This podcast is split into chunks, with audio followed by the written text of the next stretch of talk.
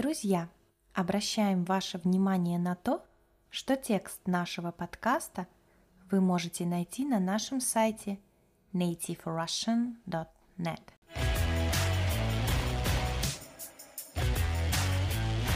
Всем привет! С вами на связи Настя. Я уже много раз говорила, что наша с Катей родина – Калининградская область. Удивительно, что маленький кусочек России расположен вдали от основной части страны, между Польшей и Литвой, на побережье Балтийского моря. Не каждый русский человек знает о том, где расположен Калининград. Вот это действительно интересно и даже странно. Мне кажется, что наш город совсем не похож на центральную часть России. И дело не только в том, что это бывшая территория Германии. Люди тоже сильно отличаются от жителей, например, Нижнего Новгорода. Вообще я думаю, что люди всех регионов одной страны могут быть очень разными. Это связано с уровнем жизни, а также с его образом. Связано и с местоположением города. Например, Калининград находится в Европе, и я думаю, что люди в нем более европезированы. В этом подкасте хочу рассказать вам историю нашего с Катей родного города. Когда мы учились в школе, у нас был предмет, на котором учитель рассказывал историю этого края. К сожалению, я мало помню из школьных времен, поэтому мне пришлось хорошенько изучить материал по истории Калининграда, чтобы рассказать вам. Я этому очень рада, друзья. Чтобы подготовить историю этого подкаста – я использовала информацию с сайта правительства Калининградской области. Кстати, ребята, на нашем сайте nativerussian.net доступны упражнения ко всем нашим подкастам. Их уже более 40. Мы выпускаем подкаст – один раз в неделю. Обязательно переходите на наш сайт и выполняйте упражнения к подкастам. Это поможет вам улучшить русский язык. Итак, вернемся к теме подкаста «История Калининграда». На этой земле долгое время проживали племена пруссов. В 1255 году рыцарями немецкого Тевтонского ордена был основан город-крепость Кёнигсберг. Постоянные войны с соседями, с поляками и литовцами привели к тому, что немецкий орден – в 1525 году попал в зависимость от Польши и был секуляризован. Давайте разберемся, что это значит. Секуляризация общества или государства – это освобождение от религиозного влияния во всех сферах жизнедеятельности. Другими словами, это процесс снижения роли религии в сознании людей и их жизни. В 1544 году был основан знаменитый Кёнигсбергский университет, в котором преподавали выдающиеся ученые, например, Иммануил Кант. В 1657 году прусское герцогство освободилось от зависимости Польши, а в 1701 году курфюрст Бранденбургский Фридрих III был коронован как Фридрих I. В результате этого Пруссия стала королевством. Курфюрстом в Священной Римской империи называли имперского князя, который избирал императора, а герцогство – это государство во главе с герцогом. В 1756 году началась Семилетняя война, во время которой русские войска заняли территорию королевства. После этого жители Пруссии принесли присягу на верность российской императрице Елизавете Петровне. До смерти императрицы эта территория являлась частью Российской империи.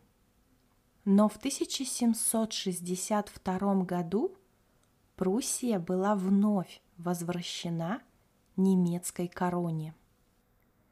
В XVIII веке Пруссия получила часть польских территорий. С этого времени та территория, на которой сейчас находится Калининградская область, стала называться Восточной Пруссией.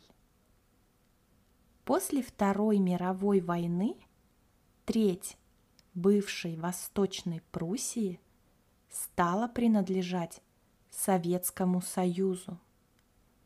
С этого момента начинается новый этап в истории Янтарного края. Кстати, в этой области расположено самое крупное месторождение янтаря в мире. Поэтому это место называют янтарным краем. 4 июля 1946 года Кёнигсберг был переименован в Калининград, а область в Калининградскую. Первыми советскими гражданами – на этой территории стали военнослужащие, а также небольшие группы людей, которые были отправлены для восстановления территории и предприятий. Война нанесла непоправимый урон экономике края. Урон – это ущерб, потеря. Из 364 промышленных предприятий полностью было разрушено 186, а те, что остались, сильно повреждены.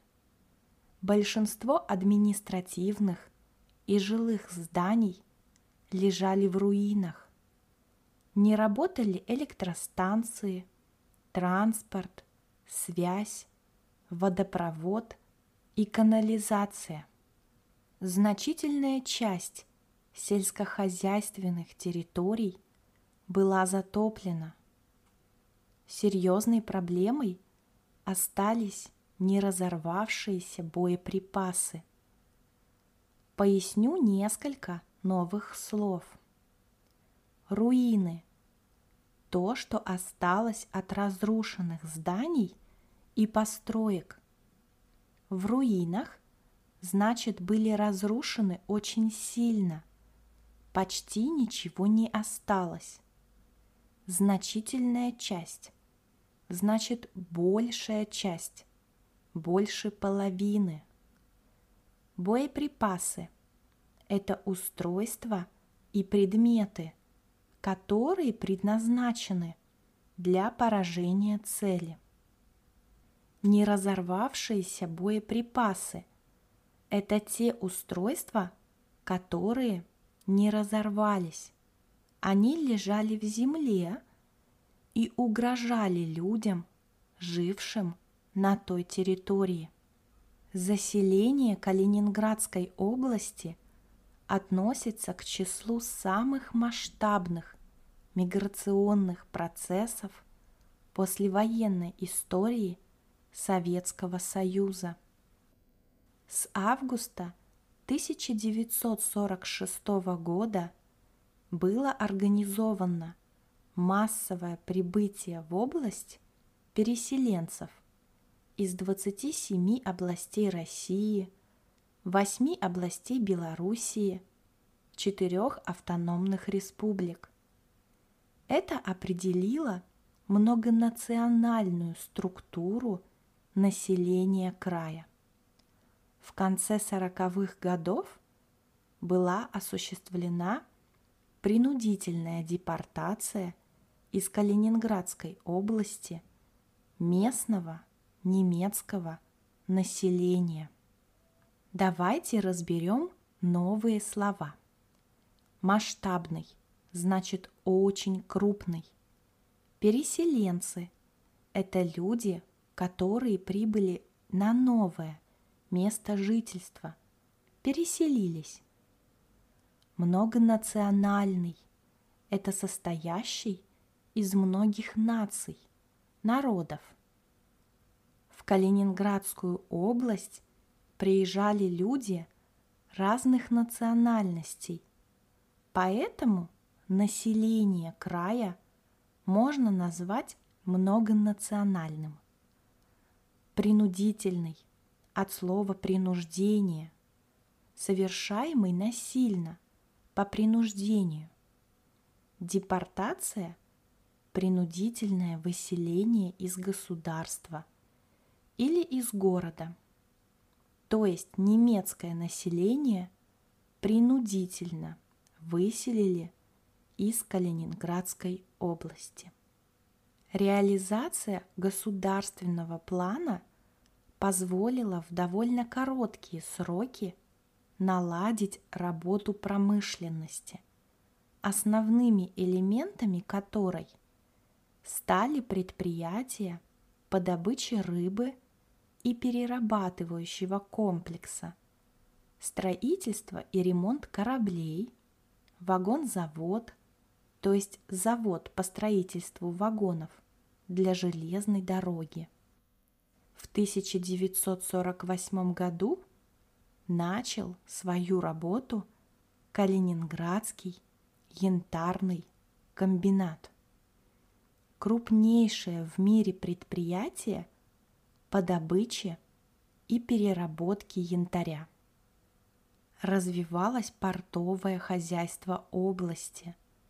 В 1948 году в Северную Атлантику к берегам Исландии – отправилась первая экспедиция. Были восстановлены мосты, основные железнодорожные магистрали. В 1949 году открылся для пассажиров отремонтированный Южный вокзал в Калининграде. 7 ноября 1946 года на улице города – вышел первый трамвай. В сентябре 1945 года за парты сели первые ученики школы номер один. А затем школы стали открываться в других городах и поселках области. В 1948 году начались занятия в Калининградском Государственном педагогическом институте, нескольких техникумах и других учебных заведениях. Своих первых зрителей приняли кинотеатры. С 1946 года формирует свои коллекции областной краеведческий музей. В следующие годы он послужил основой для создания музейной сети города и области.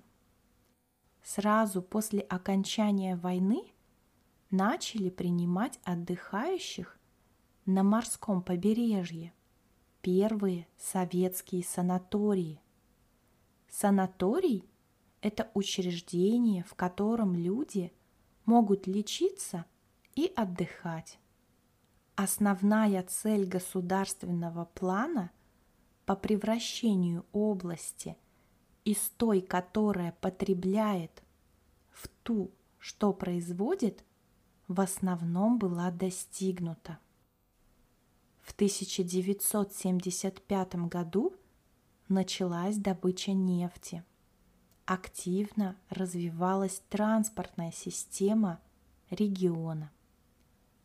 После распада СССР в 1991 году Калининградская область становится регионом России, полностью окруженным территориями других государств. С 1991 года Калининградская область начала сотрудничество с зарубежными странами. В первую очередь с Германией и Польшей в сфере бизнеса, культуры и образования. В настоящее время в области работает множество иностранных учреждений, которые обеспечивают необходимую информационную, административную и визовую поддержку. Калининградская область имеет свою уникальность. Это природные богатства, климат, архитектура. Этот регион прекрасен и очень интересен. Я советую вам, друзья, обязательно посетить этот маленький уголок России.